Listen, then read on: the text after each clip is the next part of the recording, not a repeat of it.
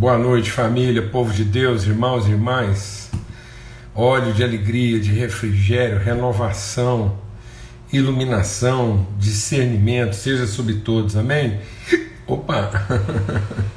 Soluço, em nome de Cristo Jesus, o Senhor. Forte abraço aí para todos, amém? Graça e paz seja multiplicada mesmo sobre todos.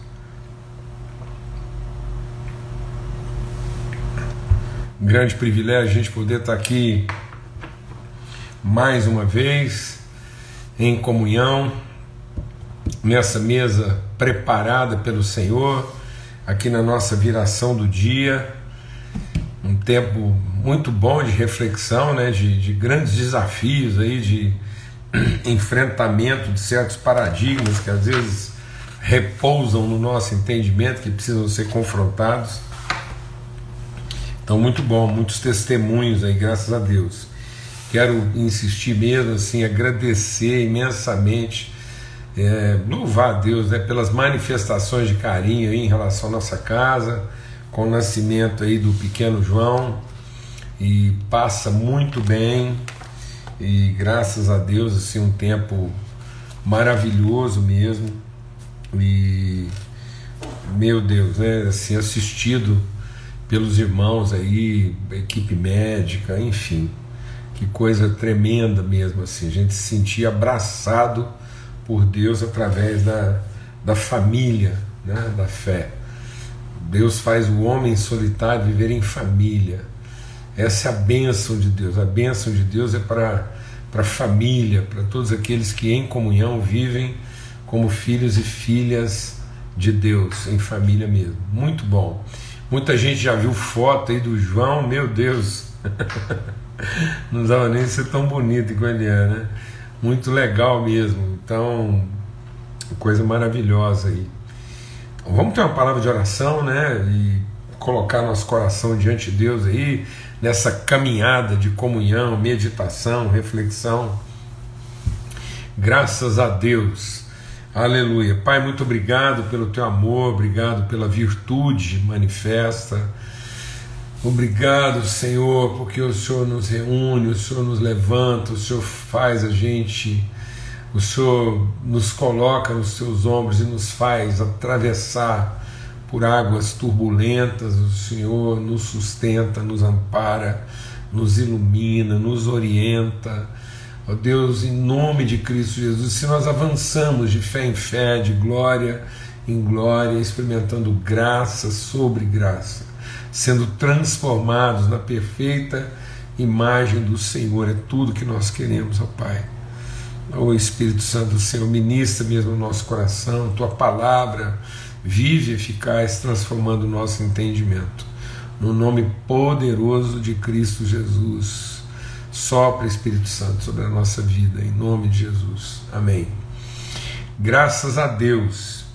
Eu queria, antes da gente é, lá para o texto, né, que a gente está meditando em Gênesis capítulo 1, eu pedi que é, muita gente compartilhasse aí e desse uma lida lá é, no Salmo 115 e também no Salmo 135. Então eu quero ler aqui o Salmo 115, que diz assim: ó, Não a nós, Senhor, não a nós, mas ao teu nome da glória, por amor da tua misericórdia e da tua fidelidade. Por que diriam as nações: Onde está o Deus deles? O nosso Deus está no céu, faz tudo como lhe agrada. Os ídolos das nações, presta atenção.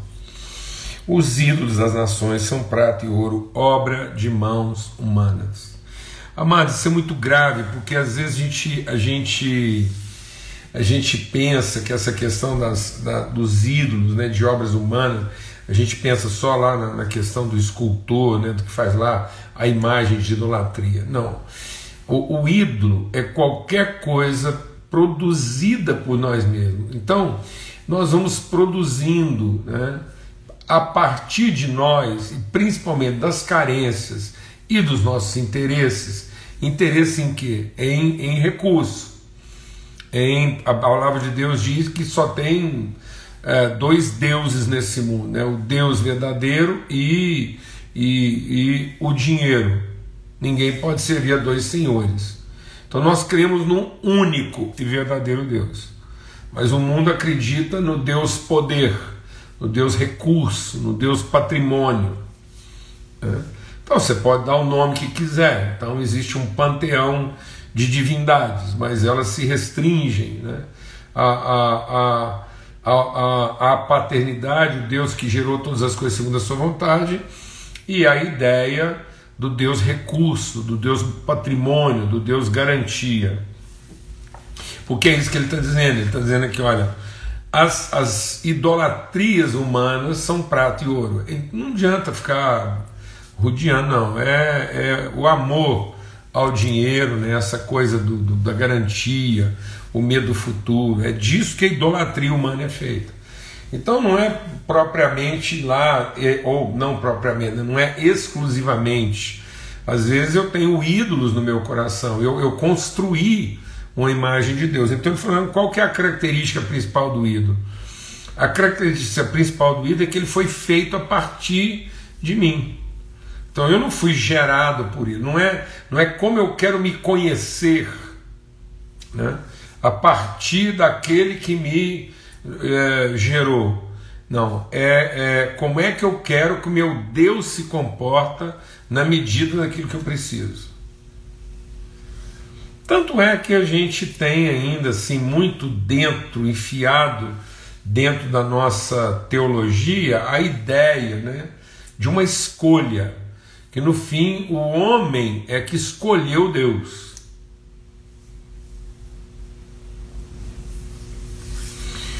Mas o arbítrio não está numa escolha, o arbítrio está numa decisão.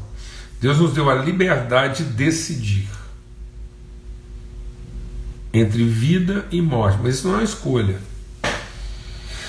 Isso não é uma escolha como se houvesse uma alternativa. Porque o arbítrio é ou eu me submeto ou eu me rebelo.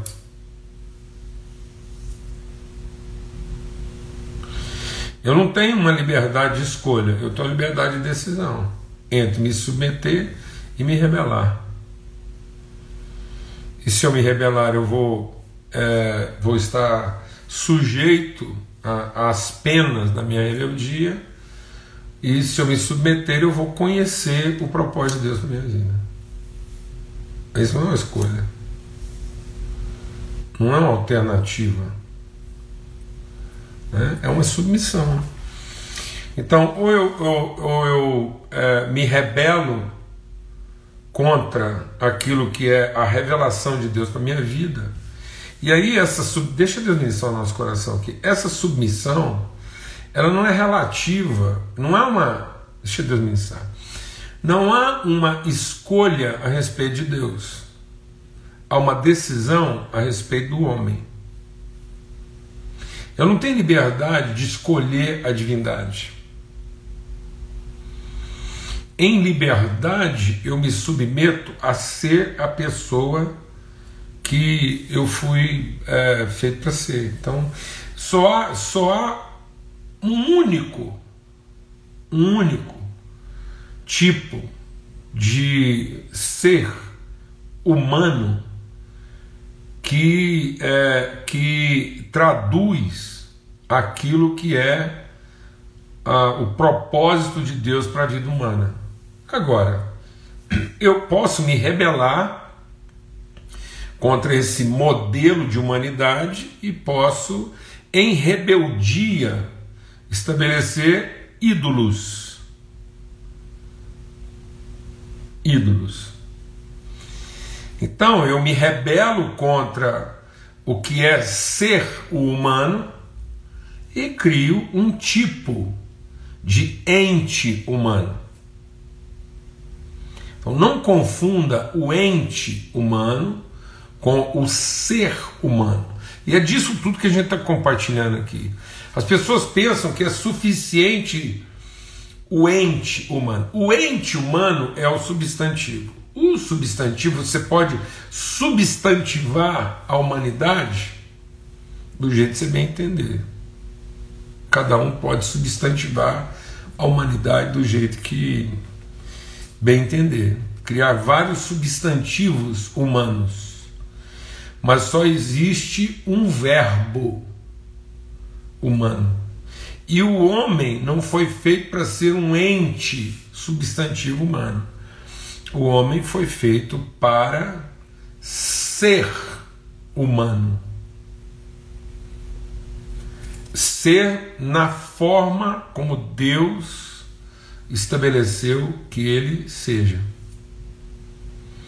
Tanto que Deus falou: façamos o ser humano. Façamos aquilo que define o humano no seu ser e não na sua entidade. Então Deus não está criando uma entidade humana. Deus está criando para si mesmo. Deixa Deus ministrar o nosso coração aqui, amado. Deus está criando para si mesmo uma forma humana de revelar quem Ele é. Então, sem harmonia, sem o Verbo de Deus encarnado em nós, eu sou um substantivo ente humano, mas eu não sou uma identidade, ser humano. Porque Deus não criou o humano para ser um ente que o louvasse como um ídolo divino. Deus formou, ele fez. E tendo feito, ele criou, ele estabeleceu o humano como a forma dele ser conhecido. Amém? Então, é Deus falou assim: agora eu vou fazer no meio de toda a criação, eu vou fazer a parte da criação que será a forma como eu me revelarei à criação. Por isso que toda a criação não está aguardando.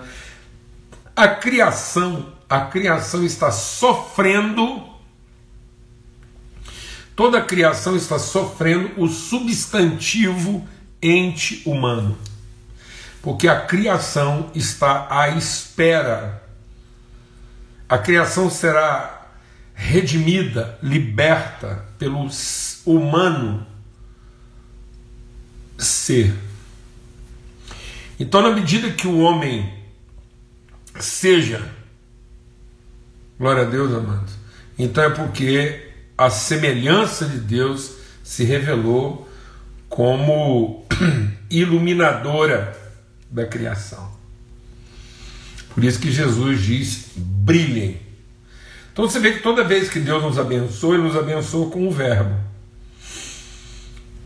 Vocês são o sal da terra, vocês são a luz do mundo, então brilhem, então iluminem. É, então, é, que a sua vida é, é, traga a referência do que, que a natureza de Deus manifesta. Quando a gente se rebela contra isso, a gente cria ídolos. E aí qual é a característica desses ídolos? Eles são entes. Entes. Os ídolos são entes. Então existe uma infinidade de ídolos entes. É, e aí esse ente ele tem boca, você vai lá uma boca para ele, mas ele não fala. Ele tem olhos, mas ele não vê. Ele tem ouvidos, mas ele não ouve. Ele tem nariz, mas ele não cheira. Ele tem mãos, mas ele não apalpa. Ele tem pés, mas ele não anda. E nenhum som sai da sua garganta. Tornem-se semelhantes a eles os que os fazem e todos os que neles confiam. Então, isso é uma palavra de Deus. Então, as pessoas estão se tornando, as pessoas estão se tornando conforme os seus ídolos. Porque os ídolos foram criados conforme elas. E elas criaram seus ídolos segundo suas necessidades e segundo seus interesses. Então cuidado, porque às vezes toda a sua toda a sua pseudo espiritualidade está impregnada de uma idolatria e não de um conhecimento espiritual. Então, às vezes a gente construiu uma divindade um ente divino para corresponder a um ente humano na sua necessidade e, e no seu interesse. mas que não encarna nenhum verbo. E aí ele vai se tornando, né, porque os ídolos foram feitos à sua imagem e semelhança, ele também vai se tornando a semelhança deles. Agora, nós fomos gerados, criados por Deus, para sermos a expressão do seu verbo. Então, nós somos criados por Deus não para ter olhos, mas para ver. Nós não fomos criados por Deus para salvar a boca, mas para falar. Nós não fomos criados por Deus para carregar duas orelhas, mas para ouvir. Então não adianta ter duas orelhas, salvar duas orelhas, chegar no fim da vida com as duas orelhas e nunca ter escutado ninguém. Não adianta chegar, por isso que a palavra de Deus diz: é preferível perder os olhos do que perder a alma. Entendeu, meu irmão? É preferir perder parte do nosso corpo do que perder a alma. Porque o que está lá na alma? Lá na alma está o verbo. Então, ainda que o meu homem natural se desfaça, o meu homem espiritual se renova. Glória a Deus. É isso, porque com o rosto descoberto, com a capa removida, nós vamos sendo transformados de glória em glória na perfeita imagem do Pai. E onde está a perfeita imagem do Pai? A perfeita imagem do Pai está em falar, ouvir, ver, tocar, andar, sentir, compartilhar, repartir. Glória a Deus. É aí que está. É aí que ele pode ser conhecido. É assim que Deus será conhecido. Por isso que é cri, por isso falei. Então eu não estou falando para salvar o ente. Por isso que a gente vai misturando as coisas aí, falar, ah, você tem que crer e confessar, porque se não confessar, você não vai ser salvo. Não é não, não é que se você não confessar, você não vai ser salvo. Se você não confessar, isso quer dizer que você talvez ainda não foi. E a gente não confessa para que eu seja salvo. Eu confesso porque é isso que todo convertido faz para salvar o outro. Então a minha confissão não é para que eu seja salvo, a minha confissão é para que o próximo seja salvo. Então toda pessoa recém-nascida fala. Porque toda pessoa recém-nascida em Deus vê e ouve. Então a primeira coisa que uma pessoa nascida em Deus é que ele vê o seu irmão, ouve o seu clamor e fala conforme a fé que agora ele tem. Então, crie por isso falei. Aquele que crendo, confessa. Então a confissão não é para que eu me salve a partir da minha confissão. Não, eu encontrei a salvação crendo na salvação que já foi concedida. Então a salvação é crer na salvação oferecida e não acreditar na salvação que será dada. Então eu não estou aqui acreditando na salvação que será dada, não. Eu estou falando da salvação que eu conheci. E eu estou falando porque a salvação representa que agora eu conheço o Verbo e o Verbo ele se revela através de mim. Então agora o Verbo em mim se faz carne, como ele também se fez carne em Cristo Jesus. E todo nascido de Deus fala Fala por quê? Porque vê, porque ouve, porque sente. Glória a Deus, amados. Em nome de Cristo Jesus. E é sobre isso que a gente está compartilhando. Então, é por isso que nós falamos que todo nascido de Deus ele é fecundo. Fecundo do que? Da semente. O que, que é a semente? É a palavra. É o, é o código. É a mensagem. Então, todo filho e filha de Deus é abençoado com o dom de conceber, de gerar. E ele gera pessoas igualmente férteis. Então ele não tem uma palavra em nome de Cristo Jesus, o Senhor. Ele não tem uma palavra para reunir pessoas em torno dos seus interesses e das suas carências. Ele tem uma palavra para multiplicar pessoas na perspectiva do seu propósito. Amém. Então ele é um multiplicador. Quem tinha a palavra da reunião? Quem tinha a palavra da aglomeração para reunir pessoas e, e, e, e amontoá-las em torno da satisfação dos seus interesses, das suas necessidades? Babel, Nimrod, Babilônia, que é a mãe de todas as prostituições. Então o que, era a proposta de Babilônia? Uma reunião que atenda de maneira perpétua os interesses do ente humano, para que o ente humano não seja o humano ser que ele foi feito para ser. E o que que faz com que eu não seja o humano que eu fui feito para ser? Eu me escondo atrás da minha devoção a Deus.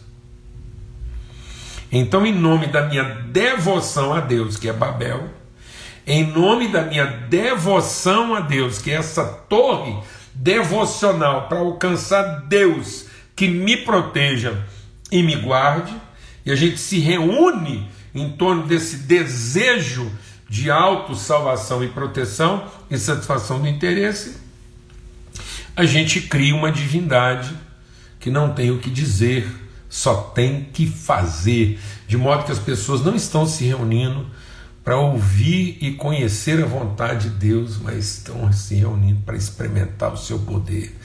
Então, se Deus puder entrar mudo e sair calado, mas resolver o problema de todo mundo, tá ótimo.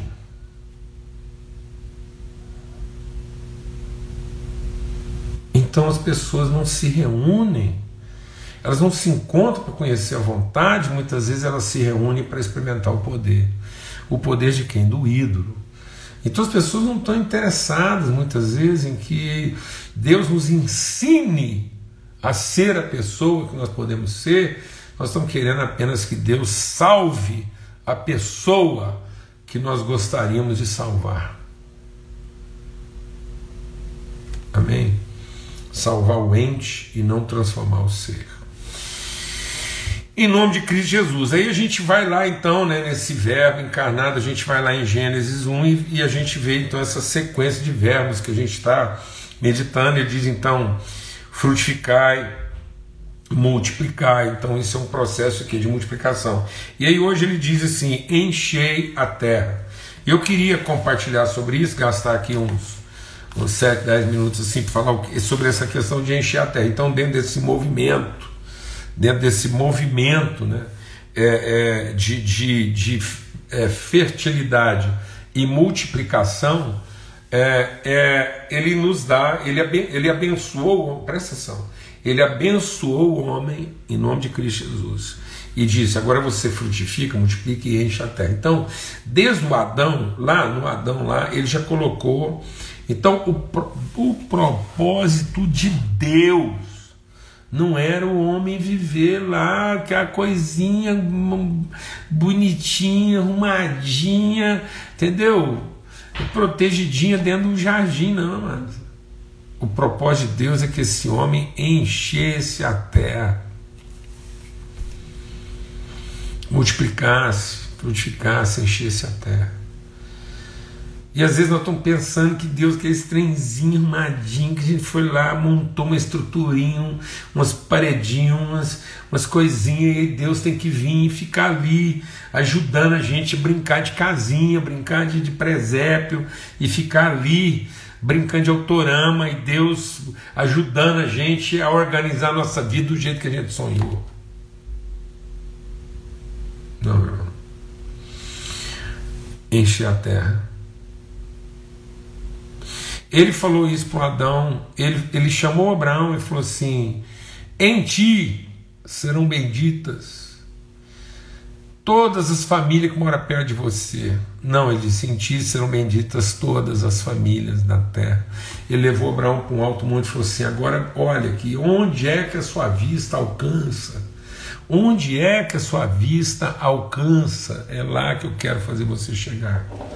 Jesus reuniu os discípulos e falou assim: vocês receberão poder, vocês serão, não é vocês darão, não é um ente substantivo dando um testemunho substantivo. Então não é um. Em nome de Cristo Jesus, amados, a gente está fazendo uma imitação aqui muito grave. Então não é um ente substantivo, dando um testemunho substantivo. Não é um ente falando do tanto que ele sabe. É um ser vivendo de acordo com aquilo que ele conhece. Então é um ser transmitindo, infundindo, comunicando, induzindo conhecimento. E nessa verborreia esquisita, vaidosa, presunçosa de ficar dizendo o tanto que nós sabemos de Deus. Isso é desgaste. Não é um substantivo dando testemunho substantivo em número, grau e gênero do quanto ele sabe de Deus. Não.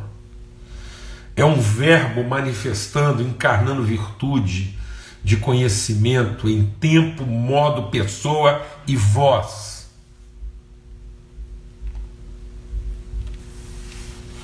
Infundindo, movimentando.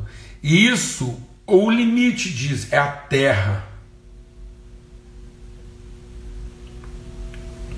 Então não é trazer Deus para minha realidade, para que Ele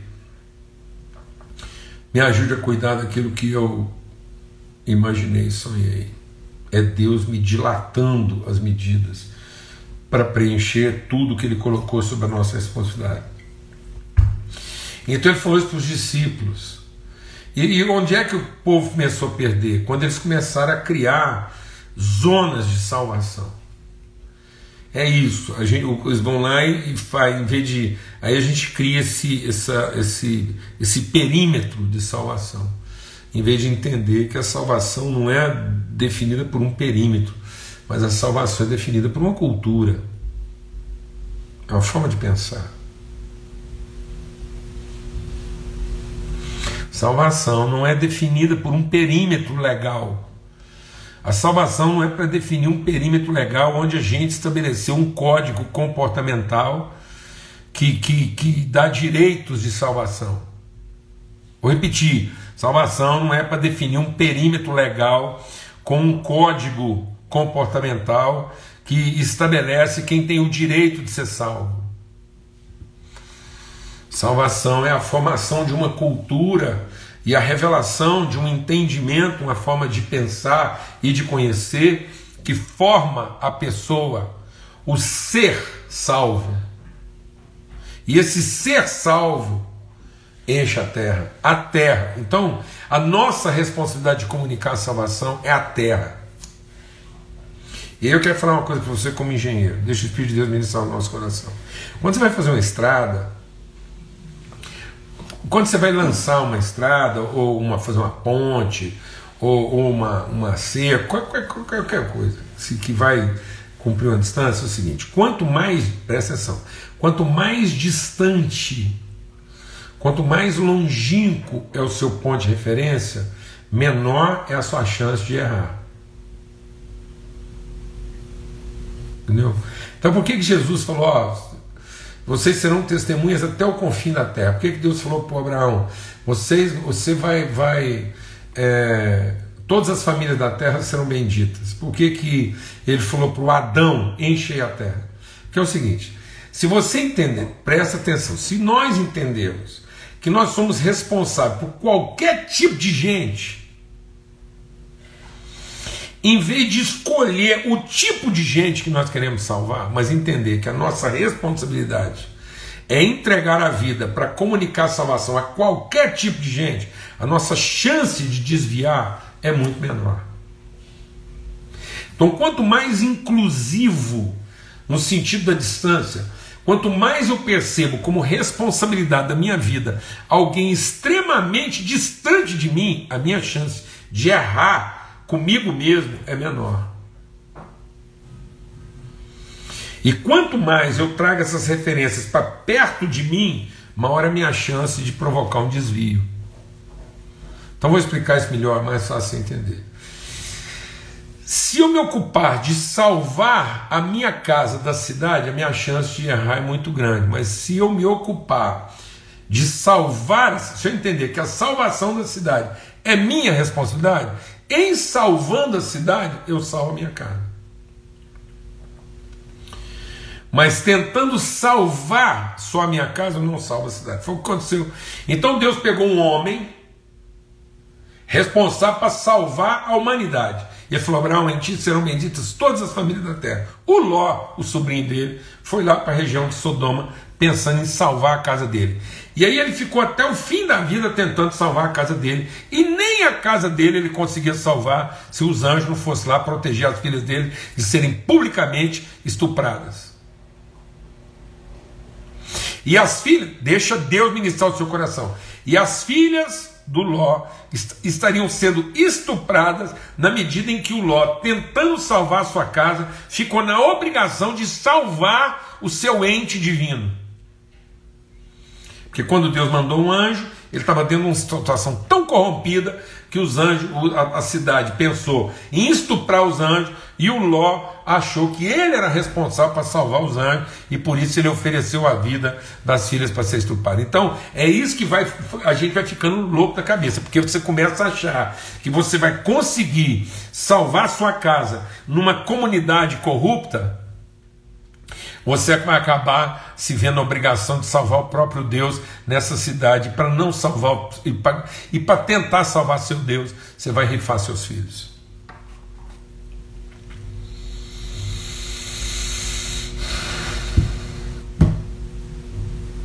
Entendeu? Não.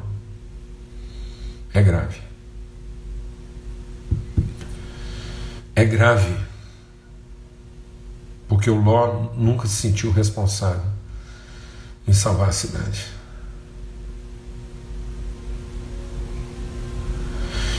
Em compensação, o Abraão teve uma conversa com Deus e falou assim: será que não tem 100? Será que não tem 50? Não tem 20? Porque Deus tinha falado para ele ser responsável por todo mundo, e na medida que ele, ele se sentindo responsável por todo mundo, ele conseguiu salvar a família dele, conseguiu salvar o Ló. Meu Deus do céu.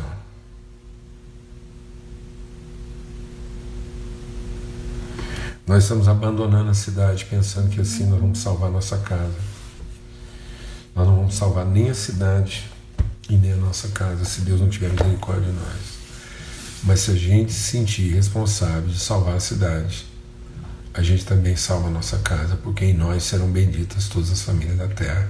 E a gente vai deixar de ser esse povo mesquinho, mal resolvido, que só consegue apresentar soluções para si próprio, porque não se sente responsabilizado por aquele que é totalmente diferente dele.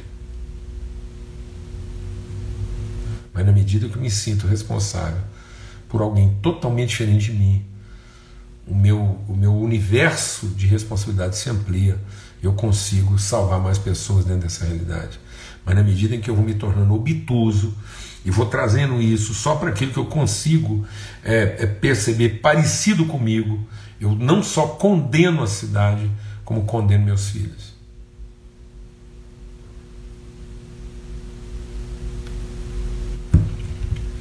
Ló não só condenou a cidade onde ele morava, como condenou seus filhos. Se não fosse a misericórdia de Deus, na intercessão de Abraão, não tinha escapado, era nada. E aí Ló teve que ser ajudado por alguém que finalmente entendia que a responsabilidade dele era com todo mundo. Amém, amado? Nós temos que pensar na terra. Nós temos que pensar para muito além de nós mesmos. Jesus curou um cego de Betsaida, Betsaida e esse cego, quando Jesus tocou ele pela segunda vez, ele disse: Agora eu vejo todas as coisas ao longe e distintamente. Quem só consegue enxergar o que está perto é míope. É míope. E as pessoas estão se tornando míopes. Elas só conseguem enxergar o que está perto. Porque elas perderam a noção de que são responsáveis pela terra. Amém. Forte abraço a todos. Em nome de Cristo Jesus, Senhor. Continua nessa meditação aí, pensa mais um pouco sobre isso, medita, leia lá mais uma vez e amanhã, se Deus quiser, a gente vai caminhando aí para a conclusão dessa reflexão. Amanhã às 18 horas Estamos aqui nessa mesa preparada. E domingo, se Deus quiser, nosso encontro aí para falar sobre princípios e fundamentos às 8 horas da manhã, tá bom? Um forte abraço, que o amor de Deus, o Pai, a graça bendita do seu Filho, a comunhão do Espírito Santo seja sobre todos, hoje e sempre, em todo lugar, iluminando o nosso entendimento para que a gente possa discernir ao longe e distintamente todas as coisas.